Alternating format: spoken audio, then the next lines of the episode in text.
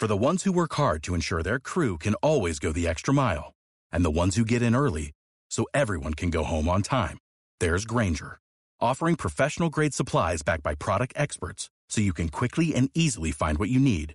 Plus, you can count on access to a committed team ready to go the extra mile for you. Call, clickgranger.com, or just stop by. Granger, for the ones who get it done.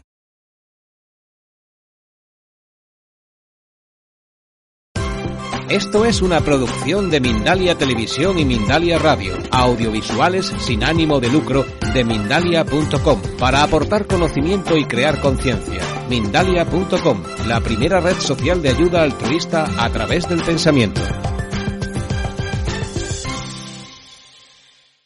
Bueno, eh, como bien ha dicho José Antonio, me llamo Julio Justo y de segundo de la Rosa, que ese siempre es el problema que tenía yo en el instituto. Se pensaba que Julio Justo era nombre, ¿no? Y eh, bueno, eh, como ha dicho él también, el título vamos a llamar de la ponencia o de esta charla que os voy a dirigir, él, se lo inventó ayer o antes de ayer con las prisas. Es para emprender que no te acojo en la vida. Y es un poco también, como decía, sobre el libro que, que publiqué este año, que es el segundo de, de mi intento de ser escritor, pero de ser escritor no de esos de postín, no de esos de ganar mucha pasta, sino de lo intentar transmitir pues una serie de, no sé si valores o de, o de ciertas eh, formas de ver la vida que pueden ayudarnos a todos. Yo os quiero garantizar antes que nada que yo ya era cojo antes de conocer a José Antonio, era cojo antes de tener que ver con todas estas relaciones, es decir, que si venís a este tipo de conferencias no os preocupéis que no os vais a quedar cojos, ¿eh? o sea, ahí tranquilos. Y por otro lado, eh, yo lo quería transmitir muchas veces, uy, eso de la luz me ha venido como Dios, no sé qué has hecho. Es que, mm, como yo suelo decir en las conferencias cuando presento el libro o cuando intervengo en algún otro acto, es muy bien como decía mi, mi predecesora, que el mayor éxito que podemos alcanzar en la vida no es grandes fortunas, no es grandes yates, mansiones, coches. El mayor éxito que puede alcanzar un ser, humano en la vida es ser feliz. El mayor éxito yo considero que es que cuando llegues a los 80, 90, 100 años, los que tú tengas o los que tú pienses alcanzar, hayas vivido 80 años, no que hayas vivido 80 veces el mismo año. No sé si os dais cuenta un poco de lo que quiero deciros. Normalmente lo que hacemos, no sé si por la plasticidad o no plasticidad de ese cerebro, es que como nos, encanta vivir en la zona de confort, pues lógicamente no intentamos retos nuevos, cosas nuevas, circunstancias nuevas. Y lógicamente cada vez ese cerebro, y si no que me desmienta la especialista, eh, pues cada vez el cerebro pues se siente más cómodo, eh, llega un determinado momento que se siente tremendamente feliz, cree él, con esa cervecita en el sofá y viendo la televisión una hora tras otra, hasta los anuncios que echan por la noche de venta, y entonces, eh, lógicamente, vamos viendo que día tras día, semana tras semana, año tras año, nos convertimos en eso, en un repetidor. Como los malos estudiantes. Repetimos un curso, pero como no estamos conformes, repetimos el siguiente, y el siguiente, y el siguiente. Entonces, yo esta tarde he venido aquí a hablaros de que, bueno, una pregunta antes que nada. ¿Cuántos de vosotros, los que trabajáis, trabajáis por cuenta ajena? Levantadme la mano. ¿Y cuántos de vosotros sois emprendedores o tenéis un negocio propio, una empresa propia? Bueno, pues no está mal. Pues a, los dos, a los dos tipos de personas os me quiero dirigir. Fijaos, hay una tendencia muchas veces de decir que el que trabaja por cuenta ajena es un conformista, es que busca la seguridad, es que no quiere eh, intentar cosas y que el emprendedor es todo lo contrario. Bueno, pues ni una cosa es mala ni la otra cosa es buena. Es decir, es lo que es.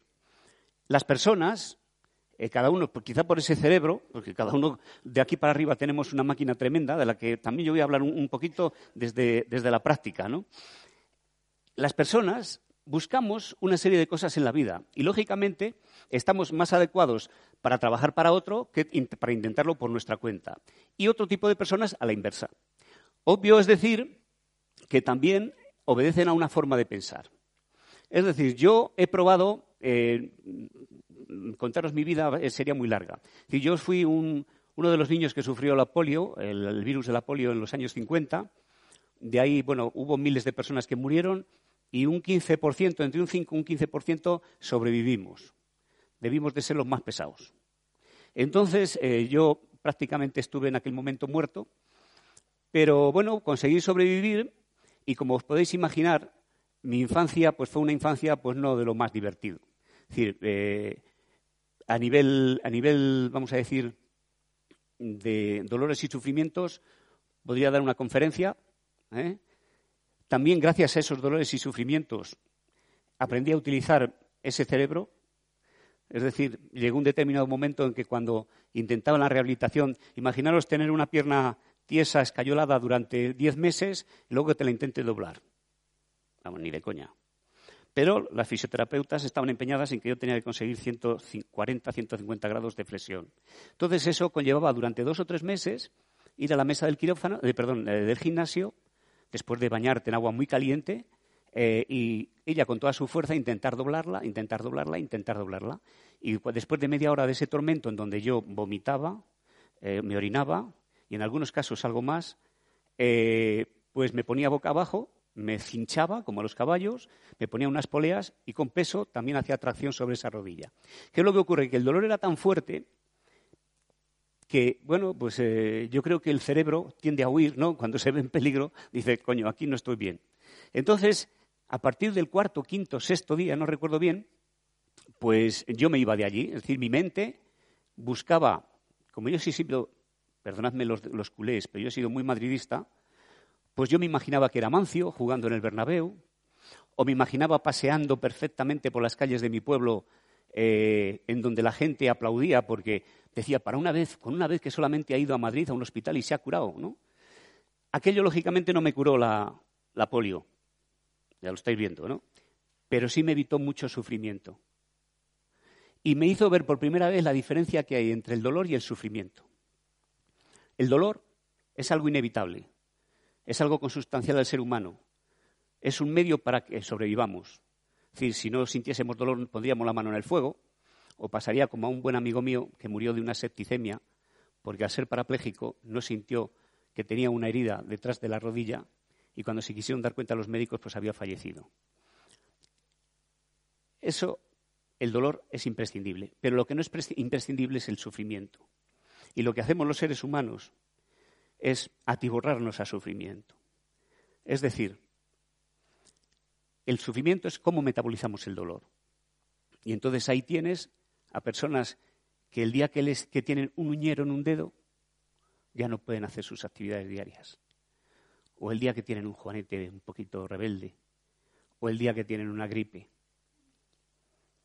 Yo también me he dado de cabezazos con la pared, porque aparte de toda esa infancia en donde eh, lógicamente, pues eso, sufrí los dolores físicos, los dolores eh, emocionales también. Dolores emocionales porque no tenía amigos, porque los niños, pues como siempre ocurre, eh, pues son personas que les gusta correr, saltar, jugar al fútbol y lo que menos quieren es estar al lado de un cojito que lo único que puede hacer es sentarse o tumbarse, sentarse o tumbarse. Yo hasta los 15 y 16 años no y vine aquí a Valladolid, yo era de Dueña, soy de Dueña, que un pueblecito ahí en la provincia de Palencia, yo no tuve amigos. Entonces ese dolor emocional también es tan grande como el dolor físico, porque hace que no te desarrolles como un, vamos a decir, ser, entre comillas, normal. Pero mi vida cambió, y cambió de una forma traumática. ¿Cómo? Pues el día que intentaron operarme por segunda vez de la columna vertebral, cuando tenía 16 años, se les fue un poquito la mano y estuve durante dos minutos muerto. ¿Cómo lo viví yo aquello? Pues lo viví como un sueño. Yo en un momento determinado en ese quirófano, me, como si fuera un globo, me elevé, vi cómo operaban a un individuo que estaba allí, cómo los médicos gritaban, las enfermeras se ponían histéricas y demás, y en un momento determinado desaparecí de ese quirófano, me metí en una oscuridad profunda. Los que hablan de eso, de, ese tipo de experiencias, lo llaman túnel. Yo no sé si era un túnel o no. Yo lo que sé es que era agobiante, era asfixiante, hasta que en un momento determinado empecé a ver como cuando amanece, ¿no? la claridad, y me dirigí hacia esa claridad. Sin embargo, cuando iba a ver qué es lo que había detrás de esa claridad, algo me cogió por detrás y me reintegró de nuevo después de unos, instantes, no sé el tiempo, yo creo que no había tiempo, en ese quirófano. Pues bueno, salí de aquella intervención y yo pensé que había sido un sueño aquello, pero eh, ¿qué ocurre? Que me quedó algo que yo sabía que no podía haber sido un sueño normal y corriente. Pero no se lo, no se lo conté a nadie. Un año más tarde, cuando ya me había recuperado y volví a ir a la consulta del médico a, La Paz, en Madrid, pues resulta que me le encontré un día en donde iba yo a tomar una caña a la cafetería de allí de La Paz y me le encontré que estaba de guardia y le conté esa experiencia. Y él algo le llamó la atención porque me dijo, es la tercera vez en mi historia, en mi historia de profesional que me cuentan algo parecido. El hombre, como tenía tiempo, me llevó por una serie de pasillos hasta que encontramos un lugar donde buscó mi historia clínica, y le entregaron después una grabación. Nos pusimos a ver esa grabación en Super 8, en aquellas películas, ¿os acordáis cómo eran, no? Antiguamente. Y en un momento determinado yo empecé a ver las mismas imágenes en, ese, en esa especie de pantalla que las imágenes que yo tenía en mi mente, en mi cerebro. Y aquello me causó un shock tan grande que cambió radicalmente mi vida. ¿Y cómo cambió? Pues cambió porque encontré un poco la fórmula vais a decir, oh, qué pedante es el individuo, ¿no? Una fórmula que yo no sabía por qué, pero que me ha conducido a que desde ese instante, a pesar de todo lo que me ha pasado después, como es cada vez, porque yo estaba andando hasta hace unos años con bastones, ahí quedándome cada vez más, más limitado. He tenido problemas de todo tipo, pero he sido feliz. Y sigo siendo feliz. Yo hoy en día me levanto y no sé cuándo me levanto, lo que voy a poder hacer porque va a depender de los dolores que tenga ese día. Me duelen prácticamente todas las articulaciones, pero no me duele, vale, pues ahí está, me viene bien, porque cada día aprendo un poquito más. Pero fijaos en un detalle, yo desde ese momento me dediqué a no perder un solo instante de mi vida. Y el mensaje que os quiero transmitir, aparte de que hable un momento, si me da tiempo, a los emprendedores y a los, em-, y a los que trabajan por cuenta ajena, es que el mensaje que os podemos dar, tanto yo como las personas que estamos discapacitadas, es que perdéis el tiempo para ser felices. Los que estáis físicamente bien, no sabéis lo que tenéis.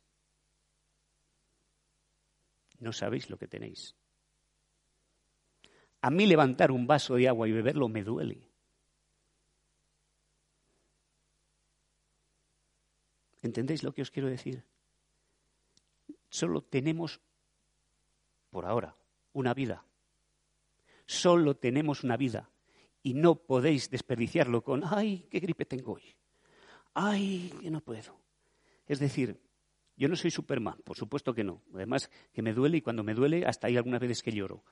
Pero lo, que no me, ha, no me he permitido es perder un instante de mi vida en recrearme en mi dolor, tanto físico como emocional, porque yo también me divorcié, porque yo también he perdido personas muy cercanas, incluido mi padre. Es decir, yo he tenido la misma experiencia que podéis tener vosotros. Bueno, pues vosotros sois la mayoría bastante más jóvenes que yo, con lo cual todavía no habéis pasado por circunstancias eh, un poco más profundas ¿no? en ese aspecto. Pero yo lo que os quiero transmitir es que la vida está aquí para aprovecharla. Yo he sido funcionario de la Seguridad Social, he sido cantante, he sido político, de los buenos, ¿eh? no de esos que os ahora decís robáis, ¿eh? de los buenos político, he sido empresario. He creé, junto con otras personas, el primer centro de negocios en esta ciudad. Durante cuatro años fuimos los pioneros en esta ciudad sobre ese tipo de, de instalaciones o de negocios, ¿no? También creamos una red de distribución de más de 3.000 puntos en España, Portugal y Francia. Pero también he jugado al baloncesto en silla de ruedas. Y he sido jefe de prensa y director general de un club de élite. Y he sido organizador de eventos y he hecho el descenso del Sella, y me he montado en parapente, y he montado en globo y en helicóptero. Ahora soy conferenciante y soy escritor. Y el primer libro conseguí el, primer, el premio Joan Palau de las letras. Es porque el, jurado eran amigos. ¿eh? Es decir, ha habido algo en mi vida que me ha llamado a encontrar la felicidad como en donde radica. Como bien ella ha explicado cómo funciona el cerebro, la felicidad se consigue no solamente cuando llegas al punto de éxito o al punto final. La felicidad está en el camino, en comenzar a hacer cosas, en proyectarlas, en idearlas, en hacer todo ese trabajo. Y si no, la prueba la tenéis cuando pensáis en iros de vacaciones. ¿Qué pasa cuando os vais de vacaciones? ¿Cuándo disfrutáis? Cuando estáis ya en el sitio de las vacaciones y lleváis tres días y estáis pensando en que quedan cuatro para volver, O cuando habéis estado dando la vara a los compañeros diciendo, hay alguien que se va dentro de 15 días o dentro de un mes de vacaciones. Cuando habéis estado viendo catálogos de dónde ir, donde habéis visto el hotel con la playa, que no os engañan, que está en primera línea. Proyectando el viaje, dónde vais a parar. Esa sensación de felicidad, como decía ella, el cerebro lo asume como algo nuevo, como algo que tiene que romper, como algo para disfrutar. Y si no, tenéis el ejemplo de los alpinistas. ¿Creéis que a los alpinistas les merece la pena pasarse un año organizando una expedición de ese calibre para llegar al K2 o al K23 y estar 15 minutos en la cumbre porque no pueden estar más? El paisaje debe ser tremendo. Pero la felicidad está en la organización de todo ese proceso, en la ilusión que han puesto. La felicidad también está en saber que no tenemos por qué culpabilizarnos de nada de lo que hicimos o dejamos de hacer en el pasado, ni preocuparnos cómo va a ser nuestro futuro. Porque lo único, lo único, lo único que podemos vivir es este momento, nada más. Los seres humanos, no sé si por el cerebro, porque somos medianamente tontos. Es decir, en vez de disfrutar de hoy, de la copita de vino que te estás tomando con tu pareja mientras cenas, estás preocupándote de que la semana que viene has quedado con no sé quién para hacer no sé qué. Hay un proverbio oriental que te dice que si estás lavando la loza, lava la loza. Pero no, tenemos que ser los peores jueces de, la historia condenándonos por algo que hicimos a alguien o dejamos de hacer a alguien en el pasado y preocupándonos por un futuro que es virtual, que no va a existir, que por mucho que nos imaginemos cómo va a ser el futuro, nunca va a ser así, ni de bueno ni de malo. Entonces, solamente podemos vivir en este instante. Es irrepetible. Es que si yo intentara dentro de media hora volver a hacer lo mismo porque José Antonio me dice permiso, yo no iba a poder repetir lo que yo estoy diciendo. Y en vuestro caso, que físicamente, salvo salvedades, ¿eh, colega? Eh, ¿Estáis bien físicamente o aparentemente bien físicamente? Tenéis que aprovecharlo. Y ahí es donde viene el que unas personas trabajen para otro porque buscan seguridad, que encima la seguridad es un poco ficticia. Yo siempre he preferido Mm, depender de mí que depender de lo buen gerente o gestor que sea mi jefe, eh, podemos emprender. Pero fijaos, yo os voy a dar cuatro pautas que son fundamentales, porque no quiero extenderme ni en mis historias ni en ese aspecto de, daros claves que, bueno, para unos pueden funcionar y para otros no, del emprendimiento. El emprendimiento, el que decide emprender tiene que tener claras varias cosas. Yo he visto a lo largo, tengo 58 años, recién cumplidos, ¿eh? no penséis que soy tan viejo, o sea, 58 recién cumplidos. Yo he visto personas extremadamente preparadas, con un potencial económico tremendo, montar un negocio y fracasar en un año. Y he visto personas que no tenían ni pajolera idea de a lo que se iban a dedicar, sino que le dijeron en este momento de tal igual y empezaron a funcionar y tal, y conseguir el éxito. Yo conozco personas, y uno de ellos fue un maestro, el mayor maestro que yo he tenido en mi vida, cubano, que llegó a España pidiendo asilo político con un calzoncillo y cinco dólares. Y se murió montado en su sueño, montado en su avión, diez años después en, en Varsovia. Él, como decía, pasaba al lado de un ordenador y se apagaba.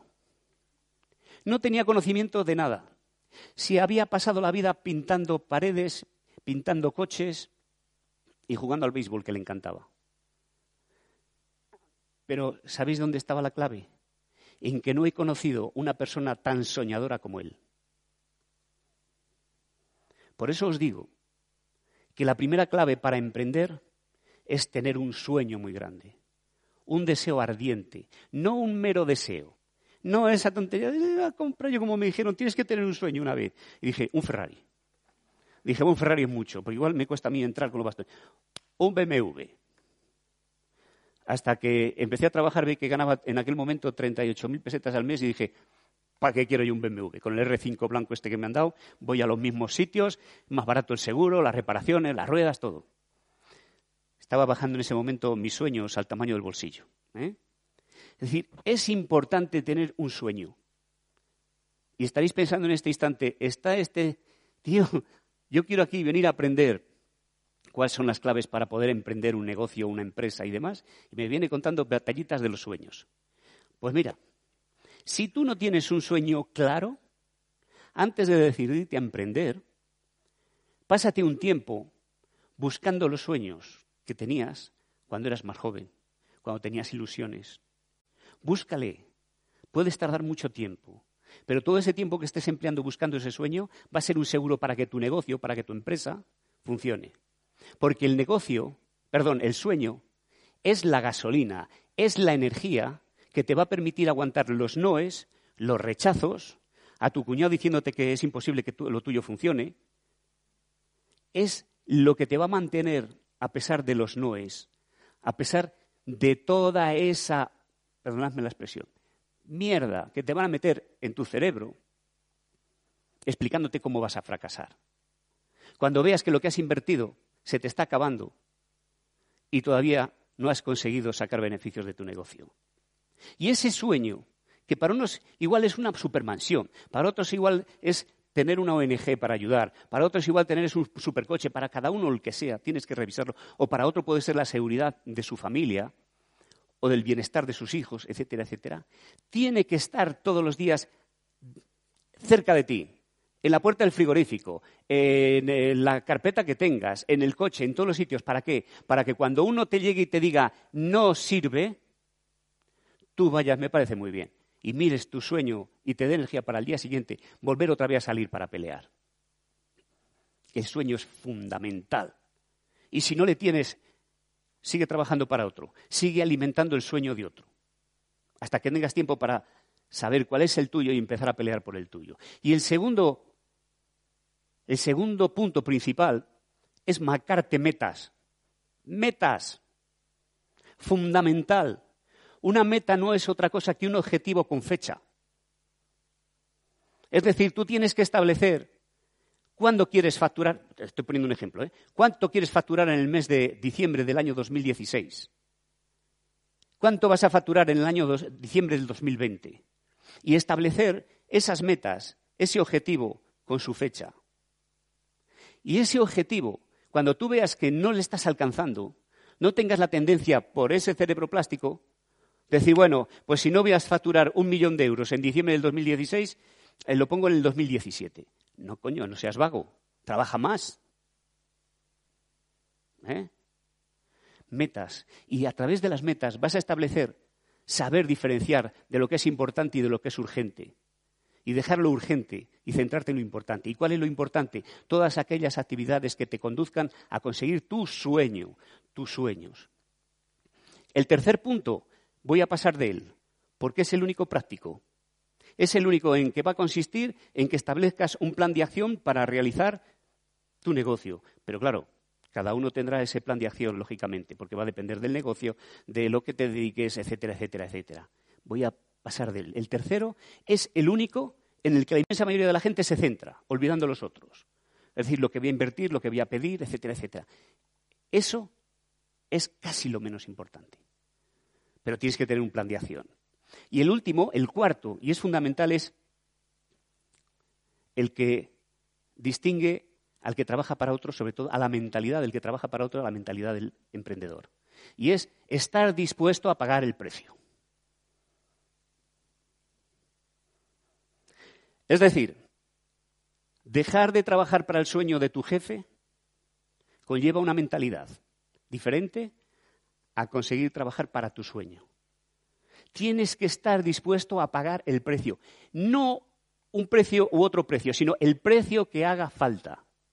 Porque el precio del éxito no es negociable. Hay gente que negocia con el precio del éxito. Incluso hasta para la felicidad. El otro día en una charla, en, no sé dónde fue. Eh, bueno, no, sé, en Ávila, no sé exactamente dónde fue les explicaba lo de la aceptación, lo del instante de ahora, el, hacer proyectos, el trabajar, y me decía alguien, joder, pero es que eso es muy cansado. Yo, claro. pero es que el premio es muy grande, es ser feliz. Bueno, pues en el emprendimiento pasa lo mismo. Tú estás buscando el éxito para tu vida, para tu negocio, para tu empresa, y tienes que pagar ese precio y punto. Y ese precio es que, a diferencia de cuando trabajas para otro que tienes un horario límite, Cuando emprendes vas a tener en la cabeza, en el cerebro, constantemente tu negocio. Y vas a estar batallando continuamente. Estás buscando nuevas alternativas y peleando constantemente. Y tendrás que pagar el precio de ver menos a la familia o de estar menos con tus hijos o de, recorrerte cientos y cientos de kilómetros para llevar a eso. Pero el precio del éxito es, es innegociable. Es como, ¿qué ejemplo podía poneros?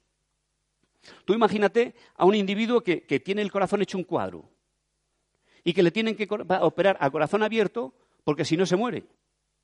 Y cuando le abren los médicos, le ven el corazón y le ven que le tiene hecho polvo que solo puede funcionar con una válvula que cuesta la válvula, no sé, por una cifra grande, 100.000 o 200.000 dólares o euros.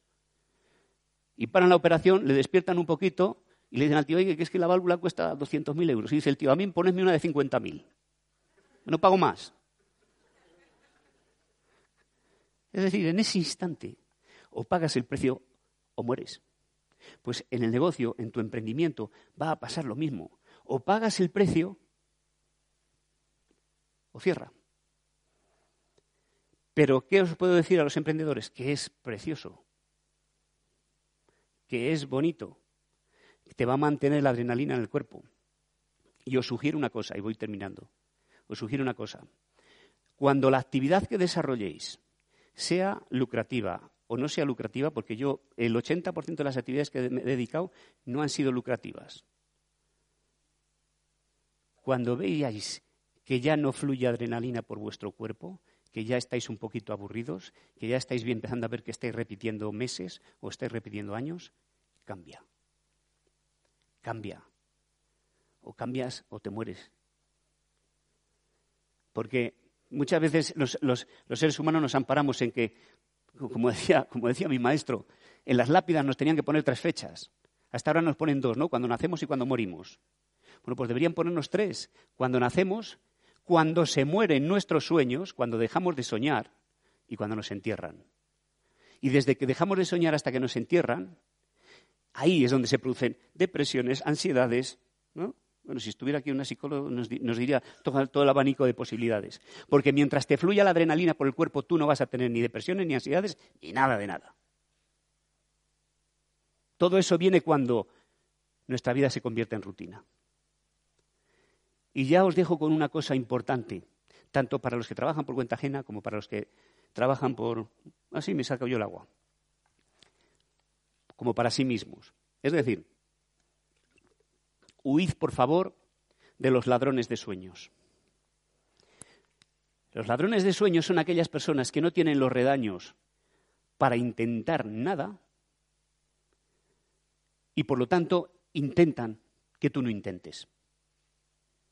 Es decir, todos tenemos ese cuñado que cuando tú le dices voy a montar un kiosco, él te dice automáticamente lo mal que está la prensa escrita que si tú intentas montar una funeraria, te dice que ya no se muere la gente. Es decir, ese cuñado yo creo que lo tenemos todos. Todos los que tenemos ya edad para tener cuñados. Sí, ese mismo que te amarga la, noche buena, la noche vieja.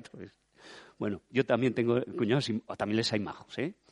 Pero yo a lo que me refiero, esos ladrones de sueños, no les hagáis caso. Si yo esta tarde he dicho algo diferente a lo que han hecho mis predecesores aquí, no nos hagáis caso ni a él ni a mí. Haced lo que os dicte vuestro corazón, vuestra intuición. ¿eh? Y os dejo ya con lo último, y es que no permitáis, no permitáis que nadie os robe los sueños. Que nadie os robe los sueños. Tengáis 20 años, 40 años, 60 años, 100 años. La vida es suficientemente bonita como para vivirla, pero viviéndola ya, desde este instante. ¿De acuerdo? Muchas gracias y ha sido un placer.